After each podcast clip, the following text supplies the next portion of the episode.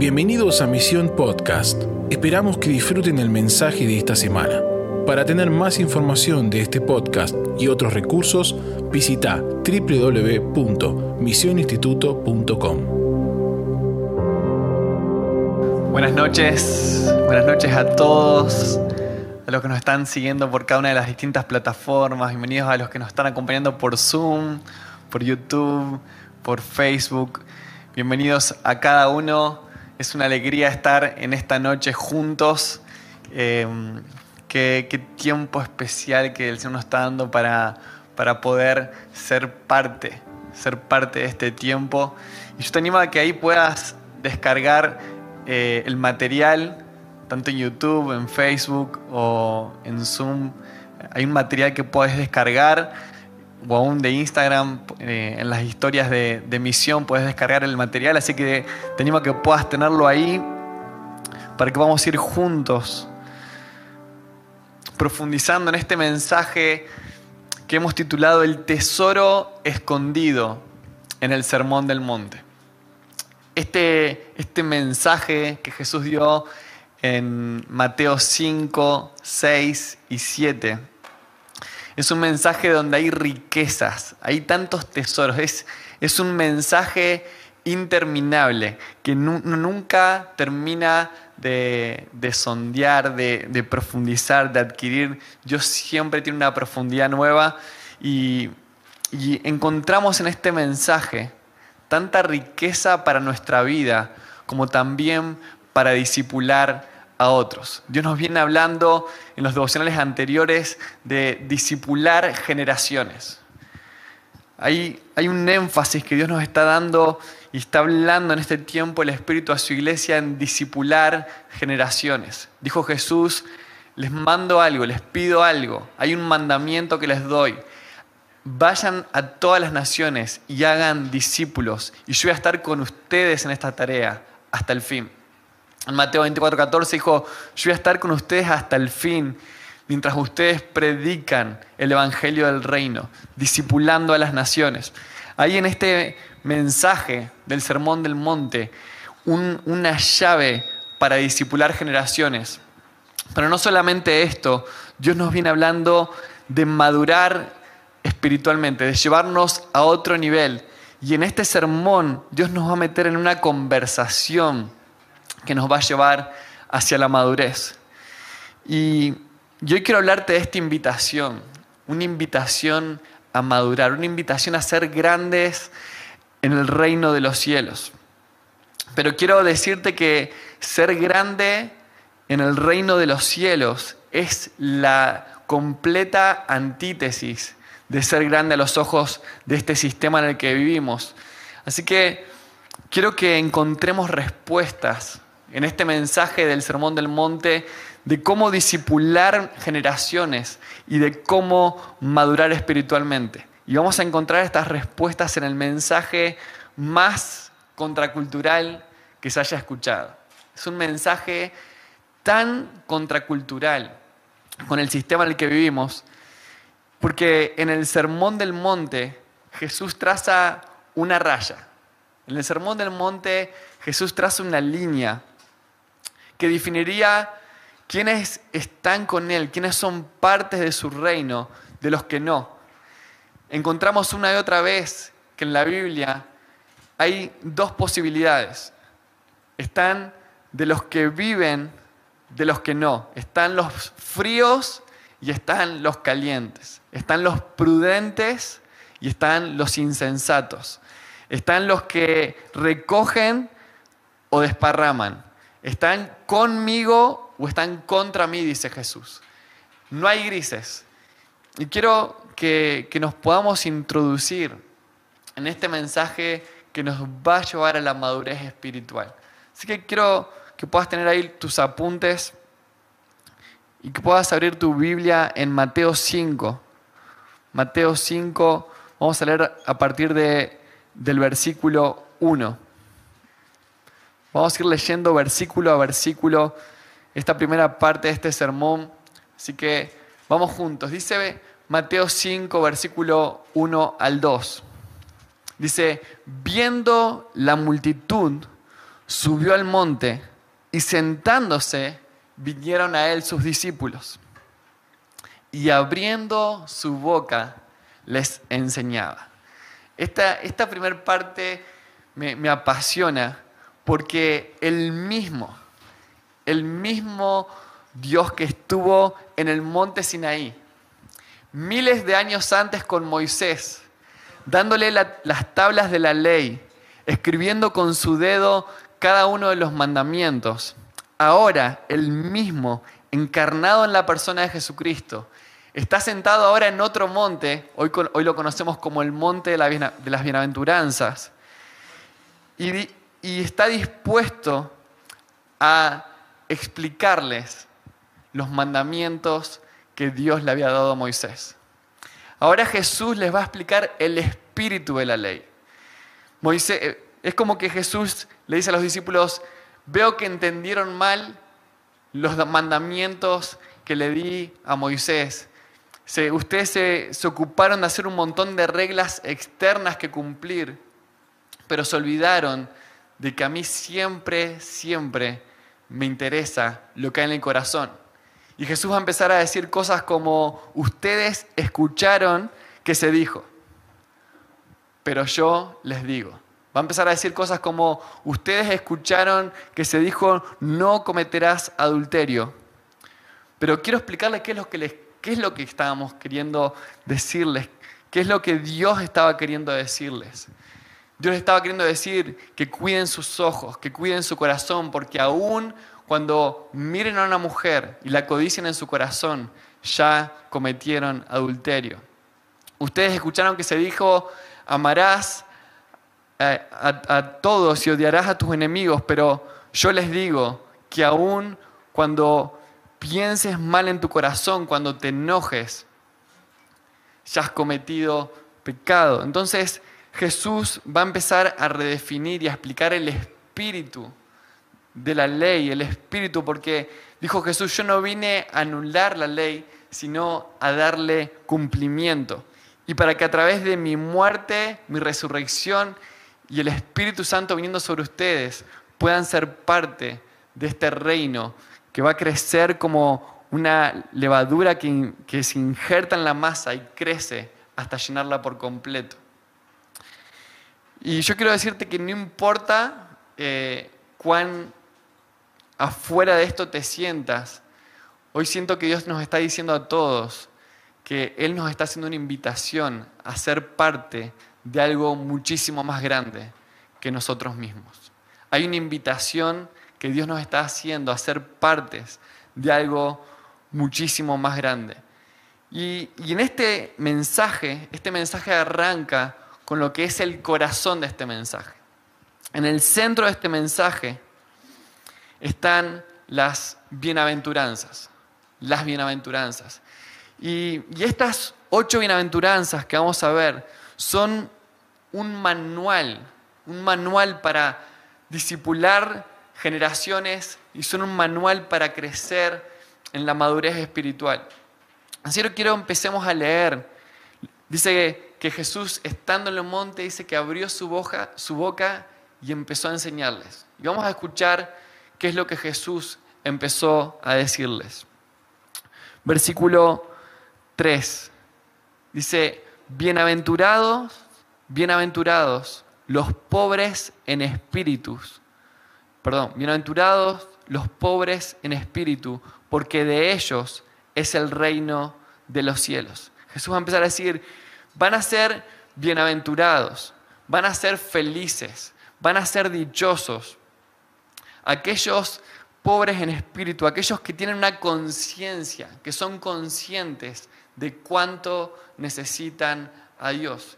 Y acuérdate que esto es un manual, no solamente que nos va a llevar a la madurez espiritual, sino para formar una generación con estas cualidades. Y en primer lugar Jesús dice, quiero formar en ustedes pobreza de espíritu. Y esto nos habla de personas, una generación que tiene conciencia, conciencia de cuánto necesita a Dios. Dios está despertando este clamor. Espíritu Santo, te necesitamos. Dios te necesitamos. Queremos escuchar tu voz. En, eh, en todos los comienzos de años nos decimos feliz año, feliz año, y tener un año bendecido no se trata por porque te lo deseen, sino que Jesús en este sermón nos va a dar claves de cómo desarrollar una vida bendecida y para bendecir. Jesús va a seguir diciendo, versículo 4, bienaventurados los que lloran, porque ellos recibirán consolación. Dios está despertando una generación que se va a parar en la brecha, se va a parar en la brecha entre dónde están parados hoy y entre el lugar hacia el, hacia el cual Dios nos quiere llevar, hacia el lugar de madurez espiritual. Y hay una generación que se va a parar en medio de esa brecha y va a clamar, va a clamar para alcanzar esa madurez. Los que lloran son, son aquellos que saben que este mundo no tiene nada que pueda satisfacer el hambre que Dios ha despertado dentro nuestro.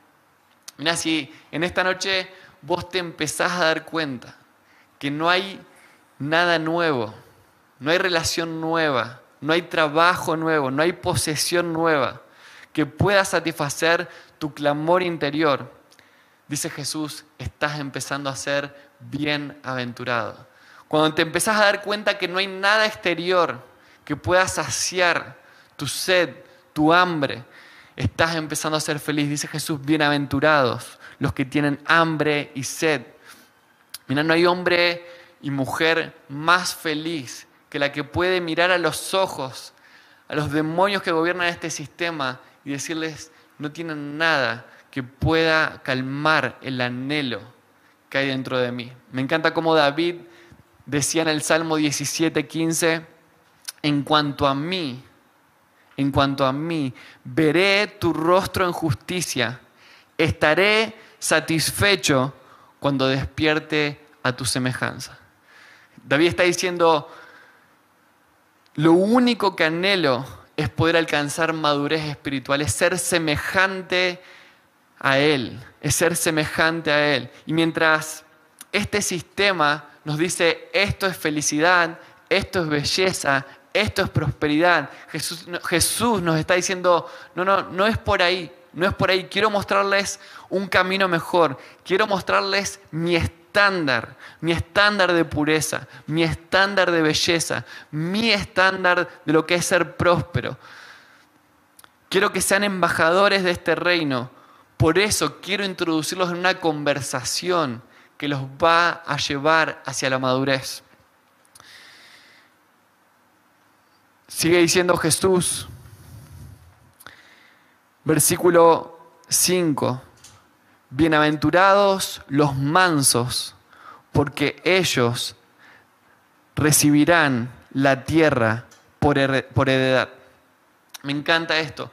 Bienaventurados los mansos, porque ellos recibirán la tierra como heredad. Y acá empiezan a aparecer algunas recompensas. En cada una de estas bienaventuranzas hay, bienaventuranzas, hay recompensas.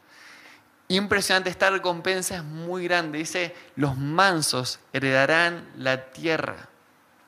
Y lo encontramos pocas veces a Jesús decir, aprendan de mí. Y una y otra vez este versículo viene a nosotros que dice, aprendan de mí, que soy manso y humilde de corazón. Jesús dice, la generación que se va a estar en pie en los últimos tiempos necesita desarrollar mansedumbre, necesita ser manso y humilde de corazón. Versículo 6 dice, bienaventurados los que tienen hambre y sed de justicia, porque ellos serán saciados. Bienaventurados los que tienen hambre y sed de justicia, porque ellos serán saciados. Hay un tener hambre y sed de justicia es, es cuando nace un clamor, porque la intervención de Dios en cada área de nuestra vida, familia, comunidad nación, sea invadida por, su, por la voluntad de Dios. Clamar por justicia, tener hambre y sed por justicia es tener hambre porque la voluntad de Dios intervenga cada una de nuestras vidas. El semestre pasado Dios nos hablaba de no perder el hambre, de no civilizarnos, de no domesticarnos. Eh, y yo les hablaba de, cómo Dios me ha hablado con esta, con esta película de, Rocky, este boxeador de, de, Hollywood, esta película tan famosa, muchos de los, que, de los que estuvieron el semestre pasado se acuerdan. Pero hay una escena cuando termina la, la 2, la película número 2 de Rocky, este, este boxeador callejero de, esos eh, gimnasios de, barrio empieza a escalar y de no, ser conocido por nadie, con un hambre impresionante, llega a ser campeón del mundo. Y, la, número 3 empieza con, con él eh, siendo homenajeado por la ciudad, le hicieron una estatua y, está a punto de retirarse. Y alguien de la tribuna le dice, vos ya tuviste tu tiempo, pero ahora te pido que me des una pelea. Y, y Rocky quería pelear con él, pero en la intimidad, su entrenador, su entrenador Mickey le dice, Rocky, no podés pelear. No puedes pelear porque te va a despedazar en tres rounds. Dice, porque ese hombre tiene un hambre que vos perdiste hace mucho. Te pasó lo peor que le puede pasar a un boxeador. Dice, lo que te pasó es que te civilizaste, te domesticaste. Dice, y ese, y ese boxeador tiene un hambre terrible. Y es ahí donde, donde si siguen viendo, es apasionante, Rocky vuelve al gimnasio donde todo comenzó y es ahí donde, donde Dios empezó a hablarme de cómo tantas veces eh, nos civilizamos, nos profesionalizamos, perdemos nuestro hambre. Me encanta cómo en Apocalipsis, en los primeros dos y tres, en capítulo 2 y 3, en el primer mensaje a la iglesia de Éfeso, Dios llama la atención y dice, vuelvan al primer amor, recuperen el hambre Bienaventurados los que tienen hambre y sed, los que cultivan una atmósfera que los mantiene hambrientos, hambrientos. Me encanta en Lucas 18, versículo 1, Jesús va a contar una parábola de una viuda que tenía hambre por justicia, tenía hambre y sed de justicia. Y dice así Lucas 18.1, dice, también les refirió Jesús una parábola sobre la necesidad de orar siempre y no desmayar. Quiero leerte de nuevo ese versículo. Dice, también les refirió Jesús una parábola sobre la necesidad de orar siempre y no desmayar. Versículo 3 dice que esta viuda iba ante un juez y todo el tiempo le decía, hazme justicia, hazme justicia. Pero quiero quedarme con estas dos frases. Dice Jesús que les contó una parábola para mostrarles la necesidad que hay de orar siempre y no desmayar. Porque el que no ore, el que no clame en estos tiempos, dice que las dinámicas que se van a dar en los últimos tiempos van a hacer que muchos sean propensos a desmayar. Me encanta cómo lo expresa Lucas 21, 26. Dice que los hombres van a desfallecer por el temor y por la expectación de las cosas que sobrevendrán, sobre la tierra. Jesús les está diciendo, y Lucas está ahí tomando nota diciendo, miren, en los últimos tiempos van a venir dinámicas que van a hacer que los que no estén preparados, los que no cultiven un ecosistema de ser alimentados por la justicia de Dios, van a ser propensos a desmayar, van a ser propensos a, transigir, y viene un mover de tanta injusticia, disfrazada de falsa justicia, que el que no se revista de oración va a tropezar, pero el que ore y clame en medio de ese escenario va a ver la, la intervención de Dios trayendo su voluntad. Porque hambre y sed de justicia es un clamor porque Dios traiga su intervención con su voluntad en cada área de nuestra vida. Por eso el llamado a, orar y clamar y el llamado que te hacemos a ser parte mañana en este altar de 24 horas en Betania. Hay un llamado a clamar, hay un llamado a clamar por justicia, por la intervención de Dios en cada una de nuestras áreas. Los que se mantengan con este hambre, orando, va a ser la generación que cuando el Hijo del Hombre venga, halle con fe. Sigue diciendo Jesús, Sermón del Monte, versículo 7. Bienaventurados los misericordiosos, porque ellos alcanzarán misericordia.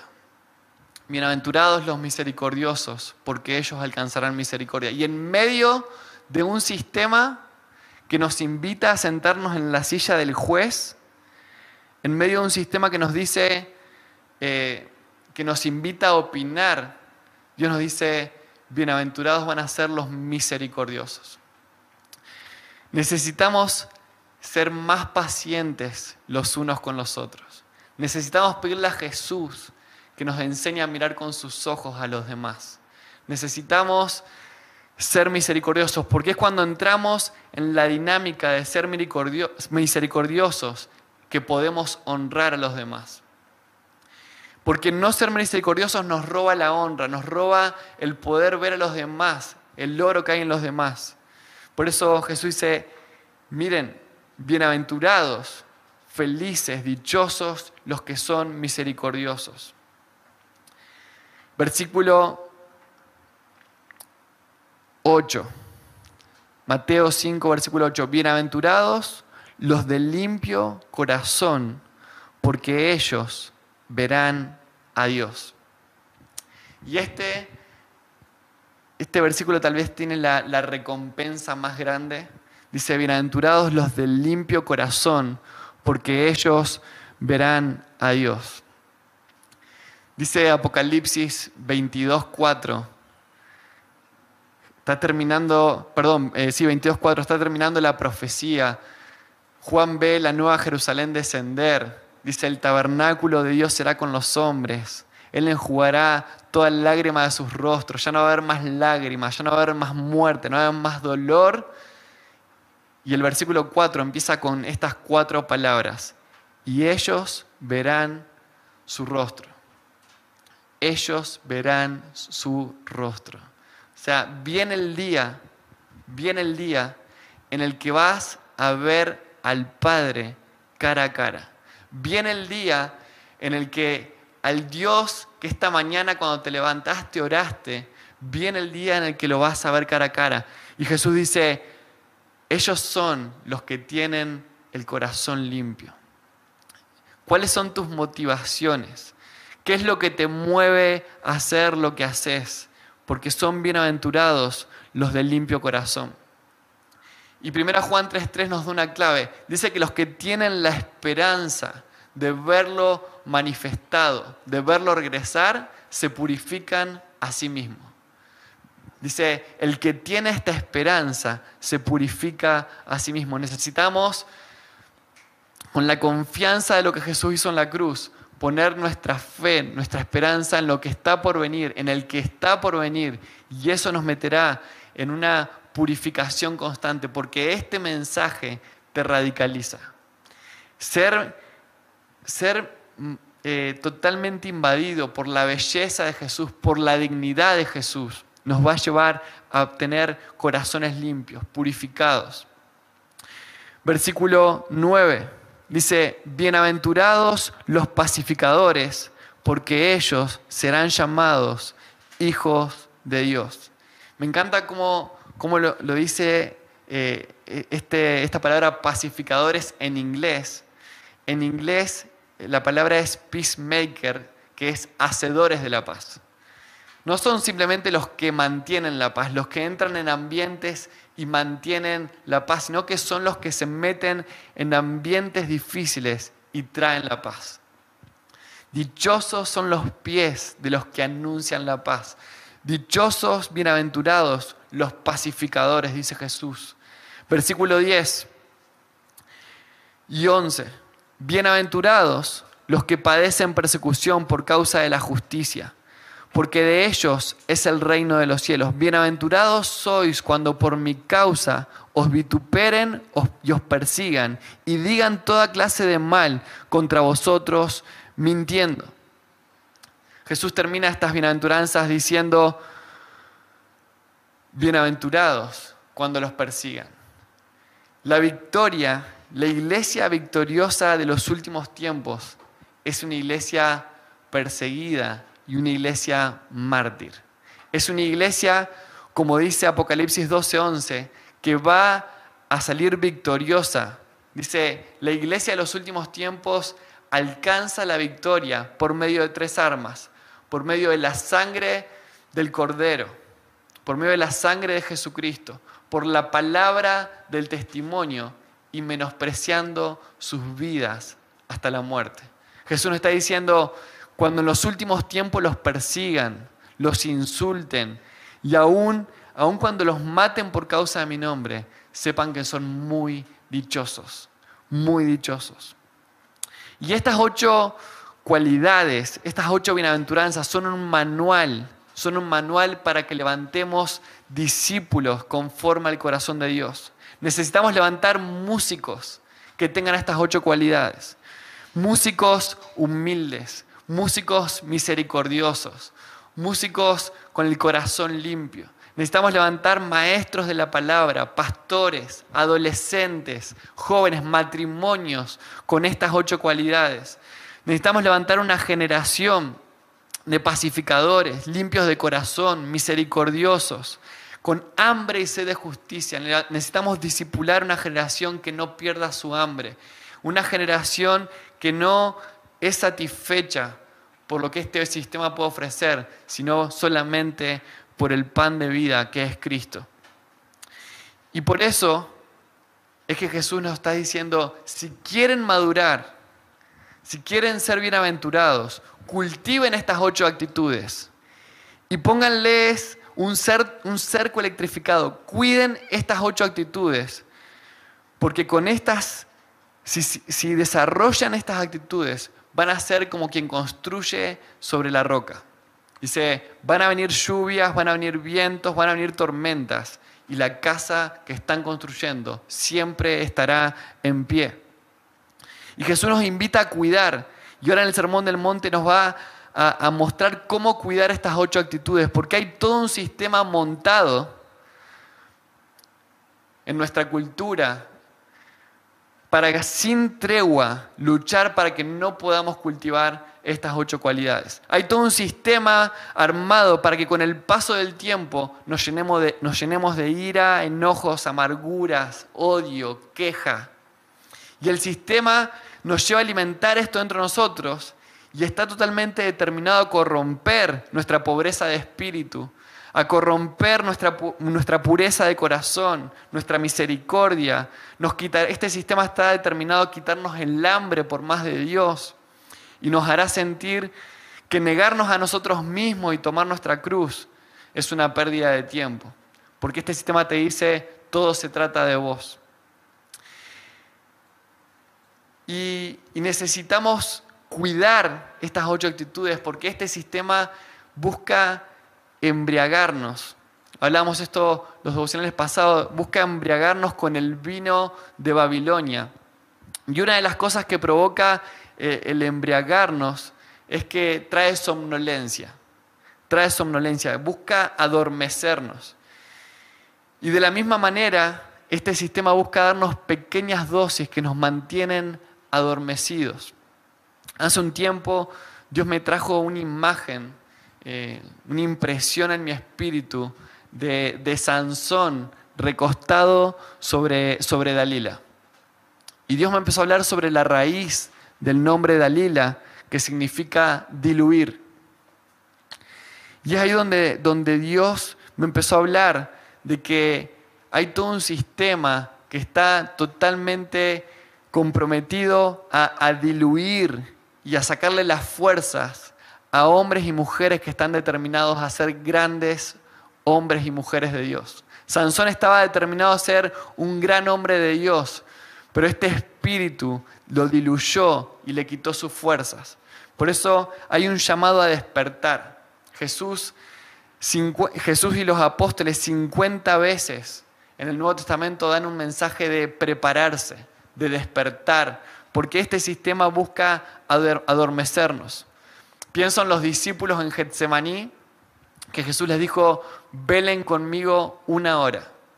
Y, yo no sé si aún te pusiste a pensar en esto, pero estoy seguro que los discípulos querían, querían velar con el maestro. Imagínate que el maestro, Jesús, compartiste con él tres años y dice, amigos, estoy en la noche más difícil, les pido que estén una hora velando conmigo.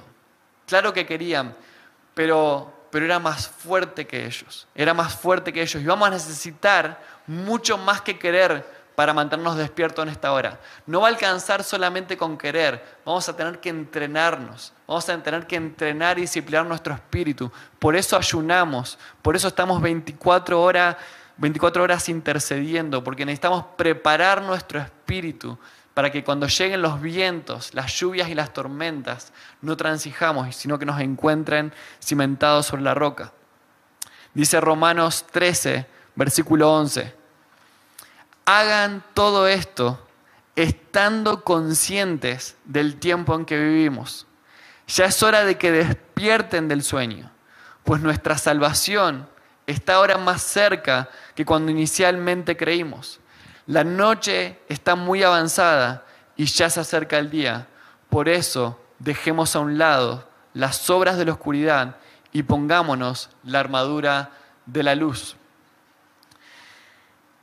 Hay un llamado a despertar. Hay un llamado a despertar, hay un llamado a, traer entendimiento del tiempo en el que estamos viviendo. Y Jesús en este sermón del monte, yo te invito a que puedas meditar en estos tres capítulos, Mateo 5, 6 y 7, nos va a dar cinco claves, cinco, me gusta llamarlos fertilizantes, con los cuales cuidar, para cultivar y hacer crecer estas ocho cualidades en nuestra vida. Jesús nos va a dar cinco fertilizantes para cuidar el terreno, para hacer crecer estas ocho cualidades en nuestra vida. Y va a empezar a decir, den en secreto, den en secreto, sirvan en secreto, oren en secreto. Cuando oren, cierren la puerta que el Padre que ve en lo secreto los recompensará en público. Ayunen en secreto y perdonen en secreto. Cinco fertilizantes. Dar en secreto, servir en secreto, orar en secreto, ayunar en secreto y perdonar en secreto. En, en medio de una cultura que nos invita a hacer todo público, todo público, Jesús nos recuerda que el secreto está en lo secreto. Jesús nos dice, si ustedes quieren cultivar estas ocho cualidades, recuerden que el secreto está en lo secreto. Y Jesús va a terminar este, este mensaje, este sermón en el capítulo 7, versículo 24, contando esta historia, relatando lo siguiente. Dice, cualquiera pues que me oye todas estas palabras de Mateo 5, 6 y 7, cualquiera que oye estas palabras y las hace, le compararé a un hombre prudente que edificó su casa sobre la roca. Descendió la lluvia, vinieron ríos y soplaron vientos y golpearon contra aquella casa y no cayó porque estaba fundada sobre la roca. Pero cualquiera que me oye estas palabras y no las hace, le compararé a un hombre insensato que edificó su casa sobre la arena y descendió la lluvia y vinieron ríos y soplaron vientos y dieron con ímpetu contra aquella casa y cayó y fue grande su ruina. Jesús en el Sermón del Monte nos está diciendo que hay dos tipos de personas que van a emerger en cada generación, pero sobre todo en la generación justo antes de su regreso. Prudentes e insensatos. E incluso cuando sus discípulos mucho más adelante, en Mateo 24, le preguntan sobre cómo van a ser los últimos tiempos, Él les va a volver a sacar este tema de prudentes e insensatos y les va a contar una parábola, parábola de las diez vírgenes, y les va a decir, miren, en los últimos tiempos la iglesia se va a parecer mucho a esta historia que les voy a contar. La mitad va a andar en prudencia, la otra mitad va a ser insensata. Y cuando uno llega a este mensaje, solo hay dos respuestas posibles. Jesús dice, si practican, si lo viven, van a ser prudentes. Pero si escuchan esto y no hacen nada y no lo viven, dice, los voy a comparar con un hombre que edificó su casa sobre la arena. Por eso decíamos al principio que los grises en este tiempo, los últimos tiempos, van a desaparecer y cada vez quedará más en evidencia los cimientos con los cuales estamos construyendo, los materiales con los cuales estamos construyendo, porque los vientos, las lluvias y las tormentas desnudan los cimientos sobre los cuales estamos edificando. Y la Biblia, una y otra vez, hay un grito en la Biblia, una y otra vez, en el que la Biblia pronostica abundantes lluvias, vientos y tormentas justo antes del regreso de Cristo. Por eso es hora de revisar los materiales con los cuales estamos edificando. Porque Dios está buscando una generación que ponga en práctica. Basta de una generación que dice qué lindo mensaje o qué hermosa canción, pero no vive. Si pusiéramos, estoy convencido que si pusiéramos en práctica un 10% de lo que hemos escuchado, de todo lo que hemos escuchado en este tiempo, provocaríamos un avivamiento tal que Jesús volvería pronto. Porque esa es la diferencia entre prudentes e insensatos. Vivir, practicar. Porque cualquiera eh, pone una linda frase en las redes sociales. Pero vivir, vivir es otra historia. Necesitamos dejar de leer estas palabras. Necesitamos dejar de leer la Biblia y empezar a dejar que la Biblia nos lea a nosotros. Dice la, dice la Biblia que esto es como un espejo y que, que prudente es el que, el que viene a ella, se mira al espejo y reconoce los cambios que tiene que hacer, pero dice, necio e insensato es el que se mira a un espejo, se da cuenta que hay algo mal que corregir, pero se da vuelta y se olvida y no practica. Por eso las tormentas leves, leves, que Dios está habilitando en este tiempo, como la que estamos viendo actualmente, son para que veamos y revisemos nuestros cimientos. Porque viene una tormenta, dice Mateo 24, 21 Daniel 12.1, Jeremías 37, dice que viene una tormenta, cual no la hubo ni la va a volver a ver. Y la Biblia nos deja muy claro que los que, los que no revisan sus cimientos, los que no revisan su edificación, van a tropezar, van a abandonar su fe por escuchar espíritus engañadores y doctrinas de demonios. Por eso las tormentas vienen a mostrarnos y a, desnudar que tal vez no somos tan profundos, tan profundos como creemos. Que nuestras raíces no están tan fortalecidas como creemos. ¿Cuántos en este tiempo de pandemia se dieron cuenta que había sus raíces no estaban tan profundas como creíamos? Y esto no es un problema estas tormentas leves que estamos atravesando, este tiempo que estamos atravesando mundialmente, no es un problema, es una invitación. Esta es una oportunidad a bajar, a ir a lo profundo de nuestras vidas y revisar el cimiento y revisar los materiales con los que estamos construyendo. Por eso este es un tiempo para decir, Señor, gracias por las tormentas de ahora. Gracias porque nos sacuden ahora levemente Y podemos temblar ante tu majestad, ante el plan que tenés para redimir todas las cosas ahora, para que cuando estas tormentas, estas lluvias y estos vientos que la Biblia pronostica que vendrán, nos encuentren cimentados. Nos encuentren cimentados. Porque dice Ageo 2, 6 y 7, porque así dice Jehová de los ejércitos, de aquí a poco yo haré temblar los cielos y la tierra, el mar y la tierra seca, y haré temblar a todas las naciones. Y después de hacerlas temblar, y de que todo lo movible caiga, y que lo inconmovible, los que edificaron sobre la roca, queden en pie, después de eso vendrá el deseado de las naciones. Tenemos una cita con el deseado de las naciones y nos estamos preparando para ese día.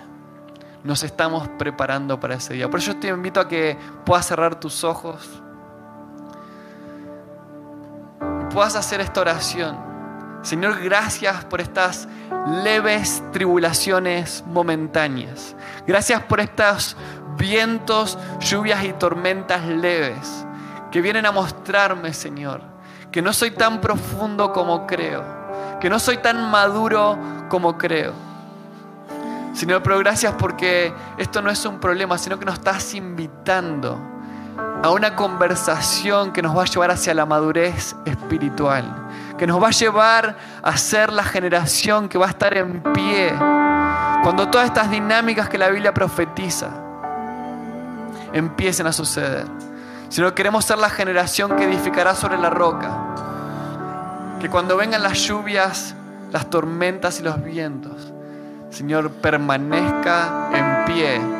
Y que luego de que hagas temblar todo lo que puede ser, todo lo que puede temblar, podamos ver cara a cara al deseado de las naciones. He aquí el tabernáculo de Dios con los hombres. Ya no habrá más lágrima, ya no habrá más dolor, ya no habrá más muerte. Ellos reinarán por los siglos de los siglos con Él y verán su rostro. Y verán su rostro. Gracias por escucharnos.